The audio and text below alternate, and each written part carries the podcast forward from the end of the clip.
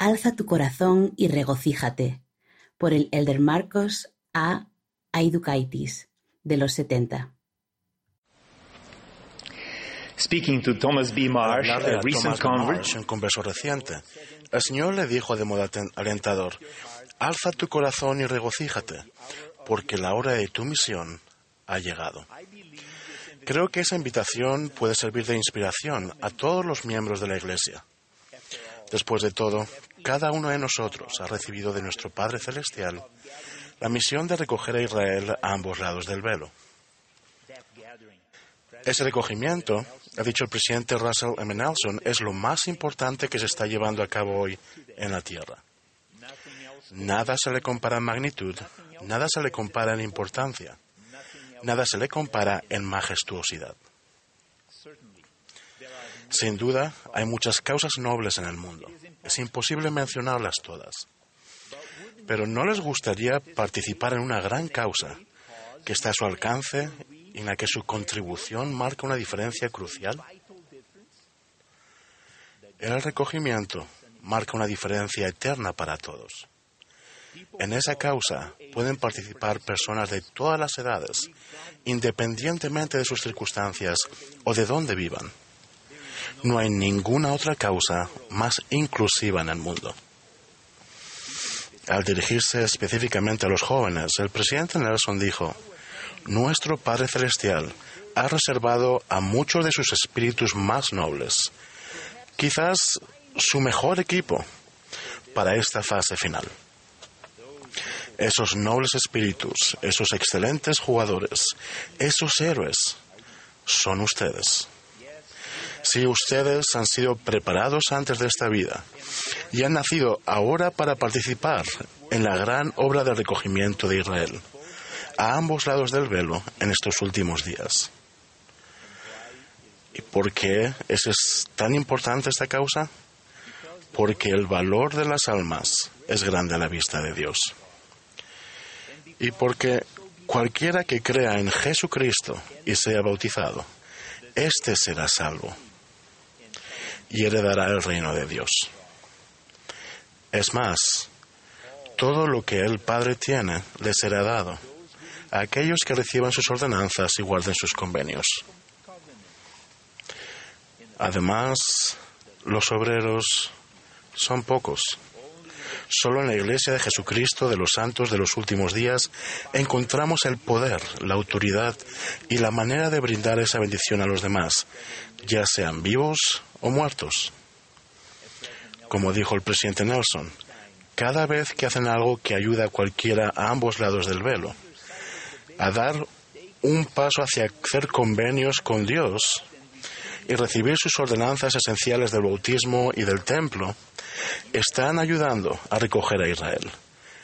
Es así de sencillo. Aunque hay muchos modos de ayudar en el recogimiento, me gustaría hablar de uno en particular, servir como misionero de tiempo completo. Para muchos de ustedes, aquello significa ser misioneros de enseñanza. Para muchos otros significará ser misioneros de servicio. El mundo intenta distraer a los jóvenes de esa responsabilidad sumamente sagrada, valiéndose del temor y las inseguridades.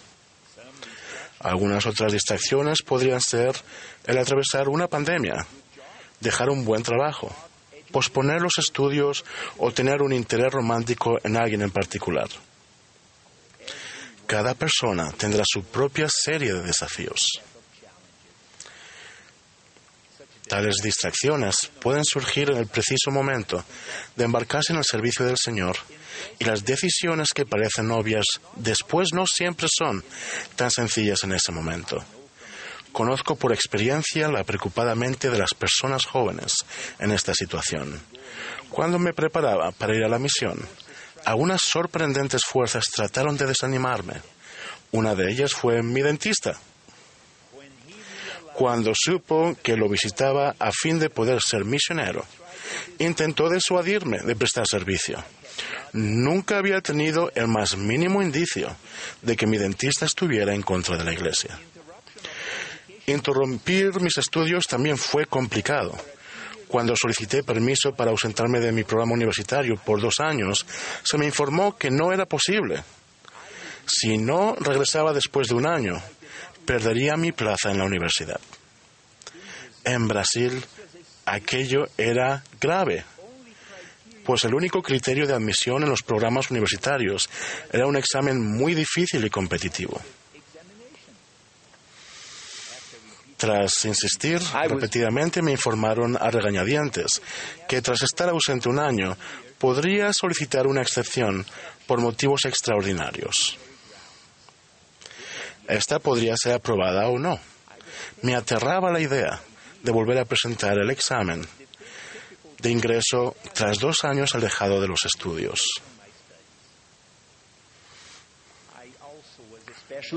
Además, estaba especialmente interesado en una joven y varios de mis amigos compartían el mismo interés.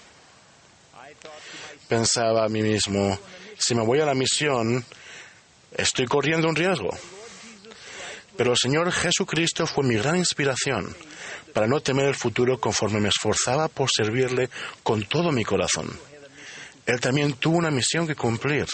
En sus propias palabras explicó, porque he descendido del cielo, no para hacer mi voluntad, sino para la voluntad del que me envió.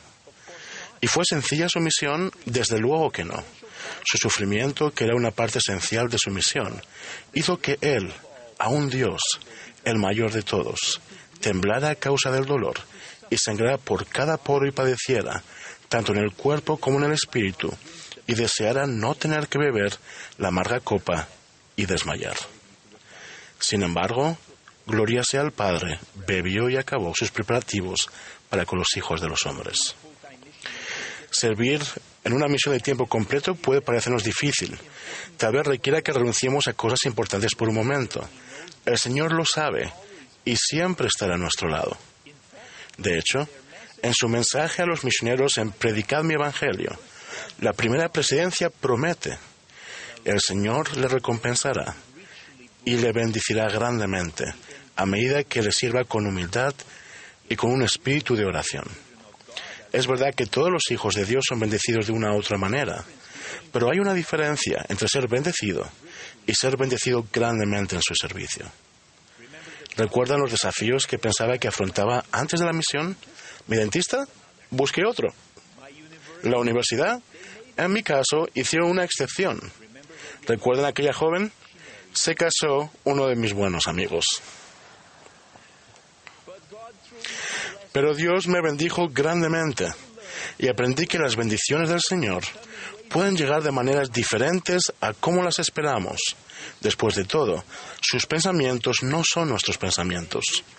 Entre las muchas grandes bendiciones que Él me ha dado por servirle como misionero de tiempo completo están una mayor fe en Jesucristo y en su expiación, y un conocimiento y testimonio más fuerte de sus enseñanzas, de modo que no soy fácilmente llevado por todo viento de doctrina.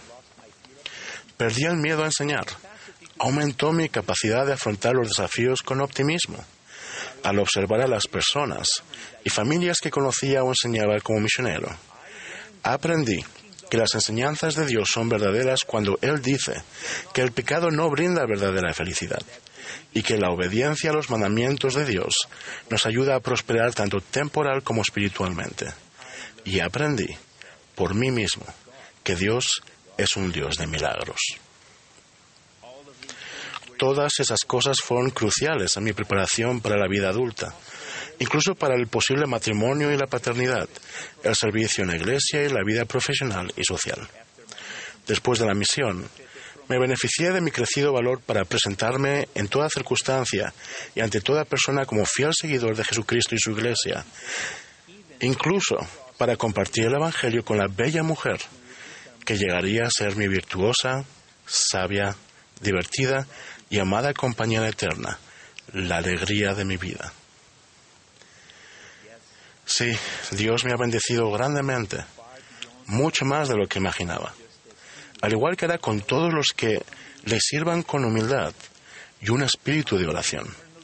Estoy eternamente agradecido a Dios por su bondad. La misión moldeó mi vida por completo Aprendí que vale la pena el esfuerzo de confiar en Dios, confiar en su sabiduría y misericordia y en sus promesas. Después de todo, Él es nuestro Padre y sin duda alguna quiere lo mejor para nosotros. Queridos jóvenes de todo el mundo, les extiendo la misma invitación que nuestro profeta, el presidente Nelson, les ha extendido a todos ustedes, que se alisten en el batallón de jóvenes del Señor para ayudar a recoger a Israel. El presidente Nelson ha dicho, no hay nada que sea de mayor consecuencia, absolutamente nada. Ese recogimiento debería significar todo para ustedes. Esta es la misión para la cual fueron enviados a la tierra. Nacimos en esta época por un propósito divino, el recogimiento de Israel. En ocasiones tendremos desafíos al servir como misioneros de tiempo completo, pero el Señor mismo ya es nuestro gran ejemplo y nuestro guía en tales circunstancias. Él entiende lo que es una misión difícil. Con su ayuda podemos hacer cosas difíciles. Él estará a nuestro lado y nos bendecirá grandemente conforme le sirvamos con humildad. Por todas esas razones, no me sorprende que el Señor dijera a Thomas B. Marsh y a todos nosotros, alza tu corazón y regocíjate, porque la hora de tu misión ha llegado.